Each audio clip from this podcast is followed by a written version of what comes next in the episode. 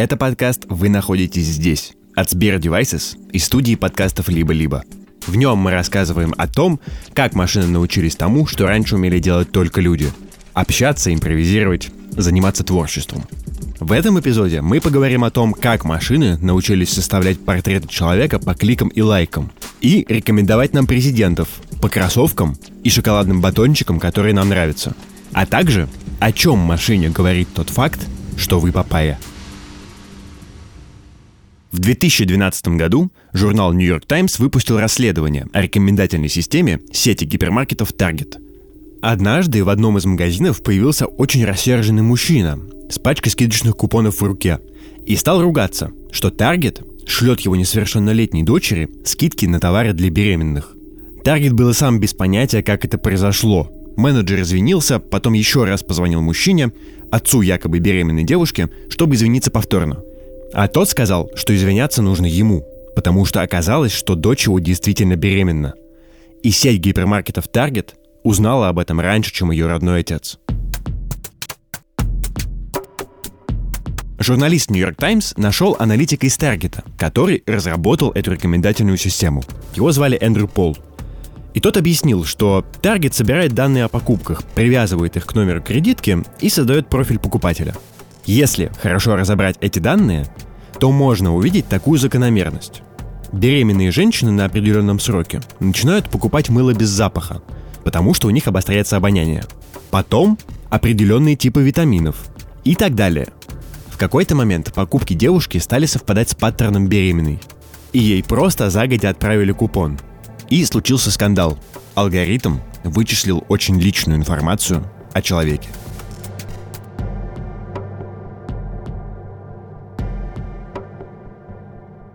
В 2012 году эта история вызвала страшный резонанс. А сейчас почти весь интернет устроен как один большой магазин Target. Рекомендательные системы встроены в стриминговые сервисы и в поисковики. А практически все соцсети ранжируют ленты через алгоритмы и показывают нам только определенные посты. Машина почему-то знает, что нам понравится. И причем знает это настолько хорошо, что некоторые, например, даже стесняются показывать, что им рекомендует предложка YouTube или какой-то другой социальной сети. И многие скажут вам, что реки ТикТока, то есть рекомендации, это личное. Работать это не мое. Вот жрать это да. Я купила себе эвакуатор! Добрый день, мои подписчики, жарим беляши. Меня зовут Дин Сидорова, я занимаюсь поиском в Сбердевайсис. Поиск очень тесно связан с рекомендациями, и об этом мы расскажем, но чуть позже.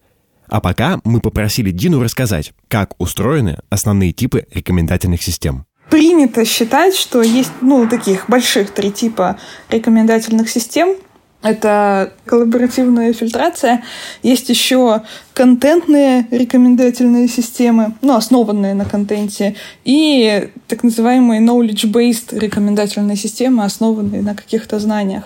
Так вот, коллаборативная фильтрация — это рекомендации на основе похожести действий разных пользователей. Это как э, консультант в книжном магазине. Это Самир Фатери, он занимался рекомендательными системами в книжном сервисе BookMate.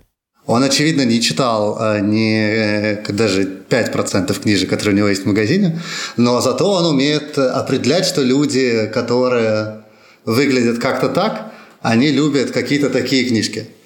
Здесь работает такая логика, что тебе надо рекомендовать э, такие книжки, которые читают люди, которые читают такие же книжки, как ты. Эта методика, она работает э, не только для книжек, она работает вообще для всего. То есть, если тебе надо рекомендовать э, товары, э, продукты или все что угодно, на самом деле это все работает. Э, чаще всего это работает так. То есть коллаборативная фильтрация работает ровно так же, как рекомендательная система гипермаркетов Target. Машина просто относит пользователя к какой-то группе людей. Беременные, спортсмены, киноманы. Или какой-то группе, для которого не существует названия. Например, Группа тех, кто любит слушать музыкальные новинки. Важно, что при таком типе рекомендаций система ничего не знает о том, что именно она рекомендует. Ты похож на спортсмена, покупай как спортсмен. Она не знает, что такое гантели и зачем она нужна. Она не знает, кто играет в фильме про великого боксера, или какой запах у дезодоранта, который она рекомендует. Но об этом знает второй тип рекомендательных систем, основанный на анализе контента. Рекомендации, которые про контент, это Рекомендации основаны непосредственно на анализе контента. То есть мы ищем картинки с котиками, и мы получаем в ответ картинки с котиками, и под картинками с котиками тоже картинки с котиками. Потому что, ну, скорее всего, когда человек ищет картинки с котиками и на них там смотрит, он дальше хочет картинки с котиками. Книжки — это текст, и компьютер может просмотреть текст и понять, какой текст на какой больше похож. То есть э, буквально компьютер может прочитать эти книжки э, и сравнить один текст с другим. Он сравнивает на самом деле в том или ином виде частотность слов.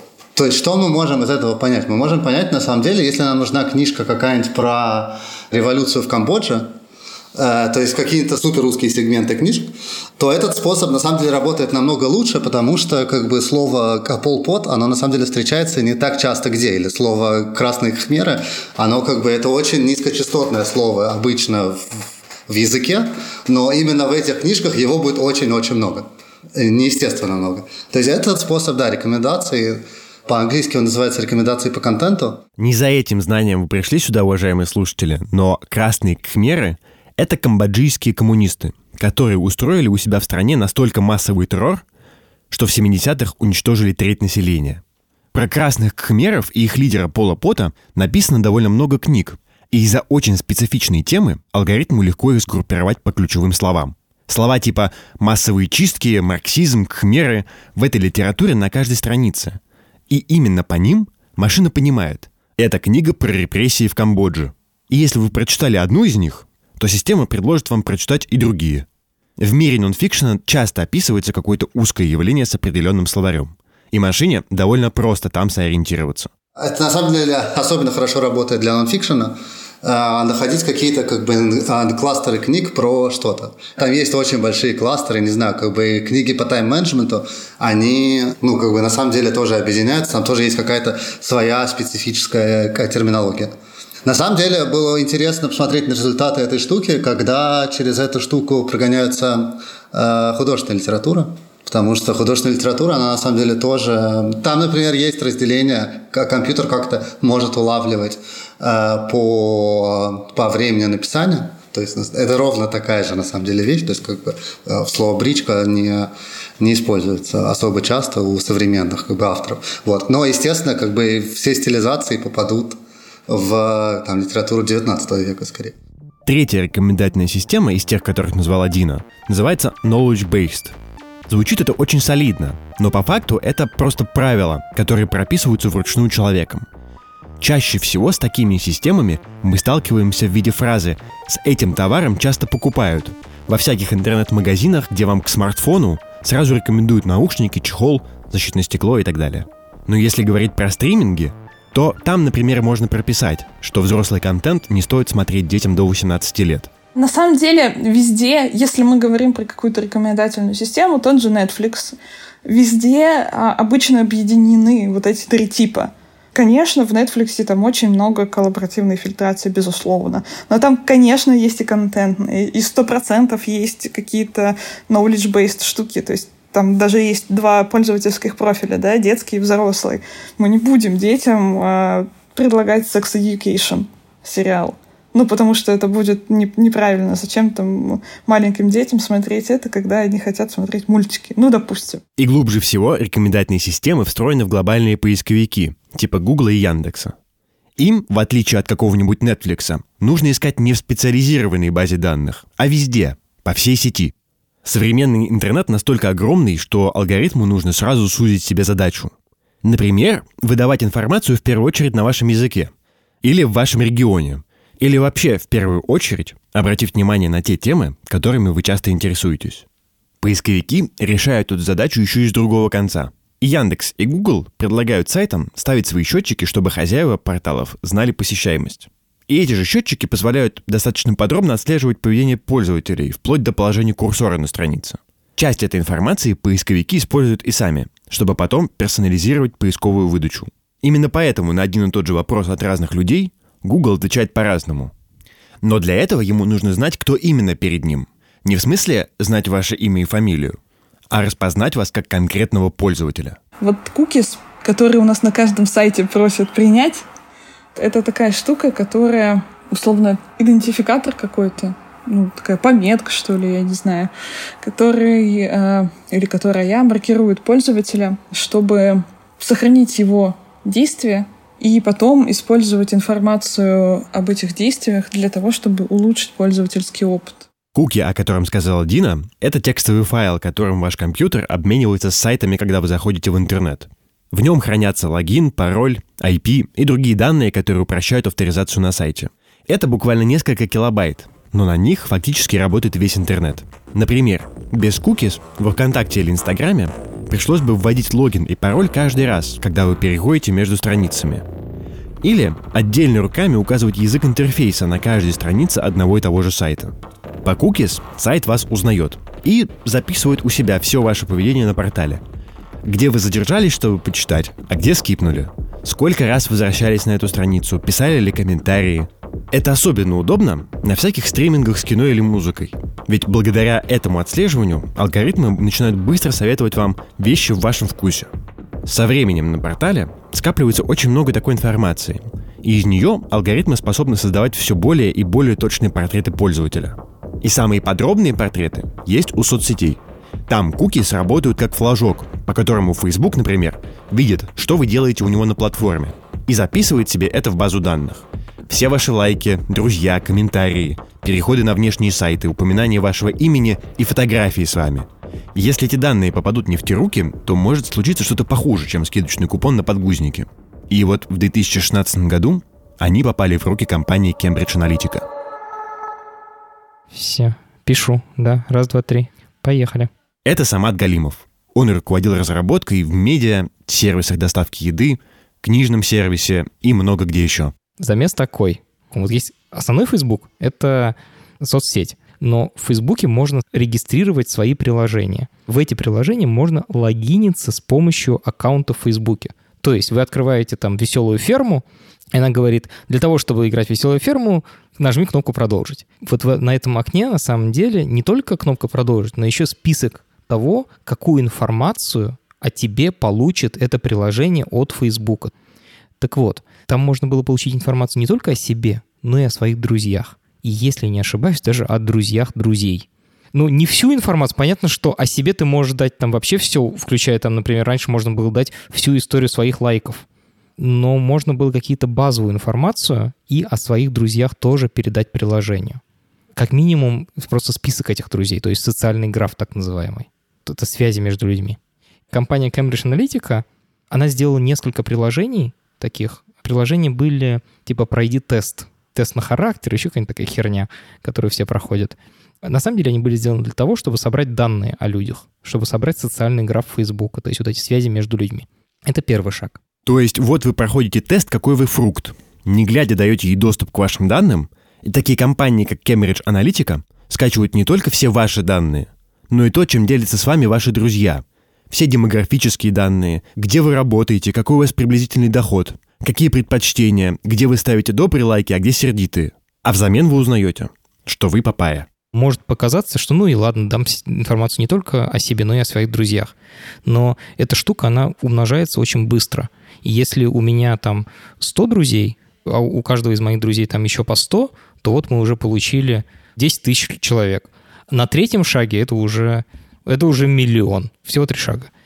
После чего они использовали эти собранные данные для таргетирования политической рекламы. О чем идет речь? На Западе есть выборы, и там тот, кто заработает больше голосов, э, он становится там каким-нибудь выбранной должностью. Я знаю, что для России это шок, но там вот так.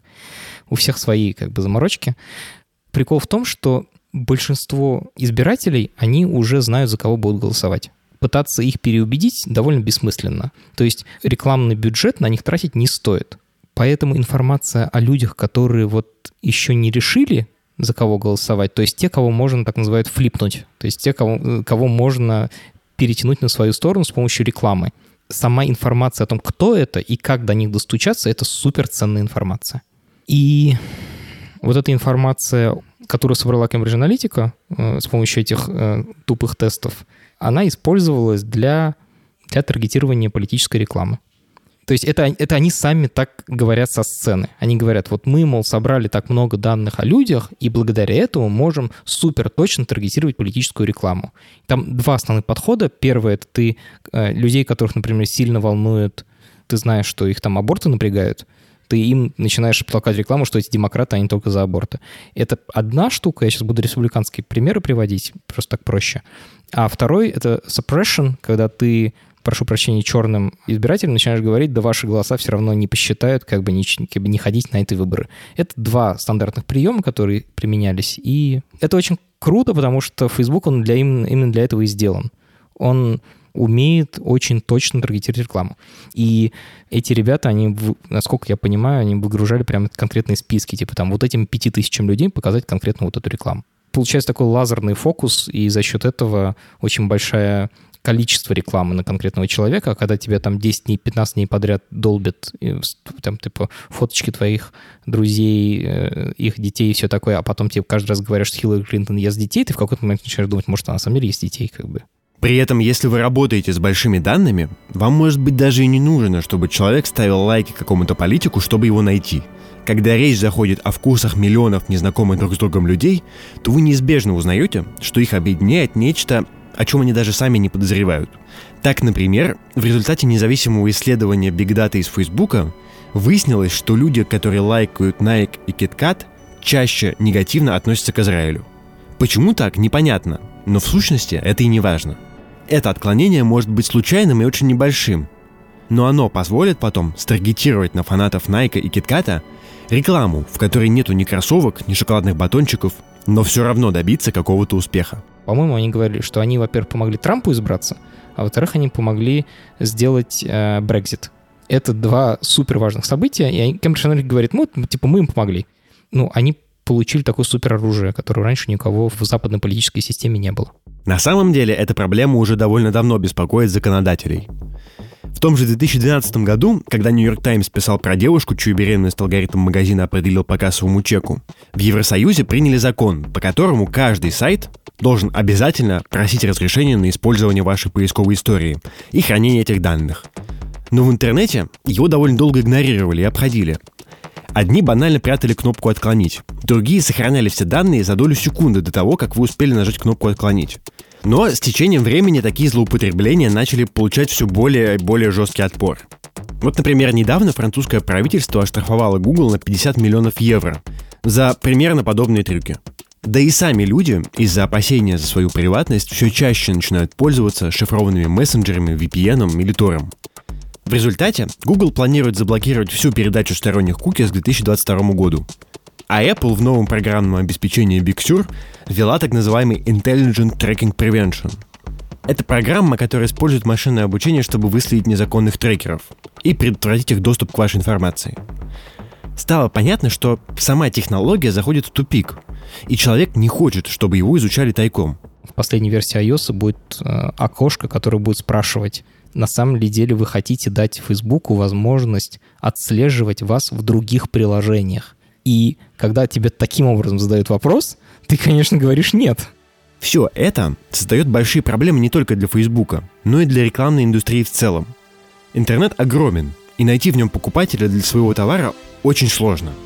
И если ты больше не можешь выследить клиента по cookies, то придется искать его потому, что он сообщает о себе добровольно, публично и прямым текстом.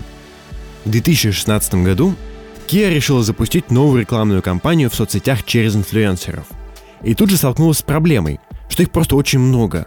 Прочитать и изучить такой массив информации человек просто не может.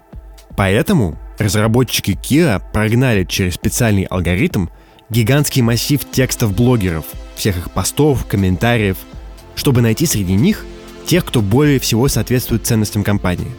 В итоге с этими людьми заключили рекламные контракты, и через них компания получает доступ к их аудитории – это в каком-то смысле похоже на кукис, но менее бесстыже и гораздо сложнее технически.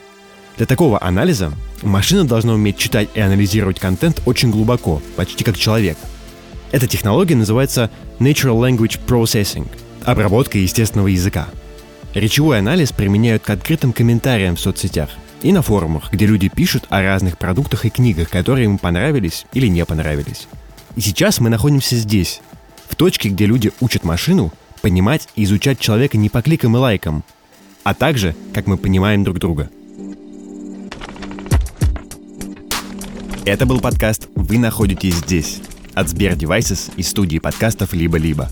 Над выпуском работали автор сценария Катя Зурич, редактор Семен Шишенин, звукорежиссер Павел Цуриков, композитор Кир Вайнштейн, дизайнер обложки Таисия Демкина, продюсер и ведущий Павел Боровков.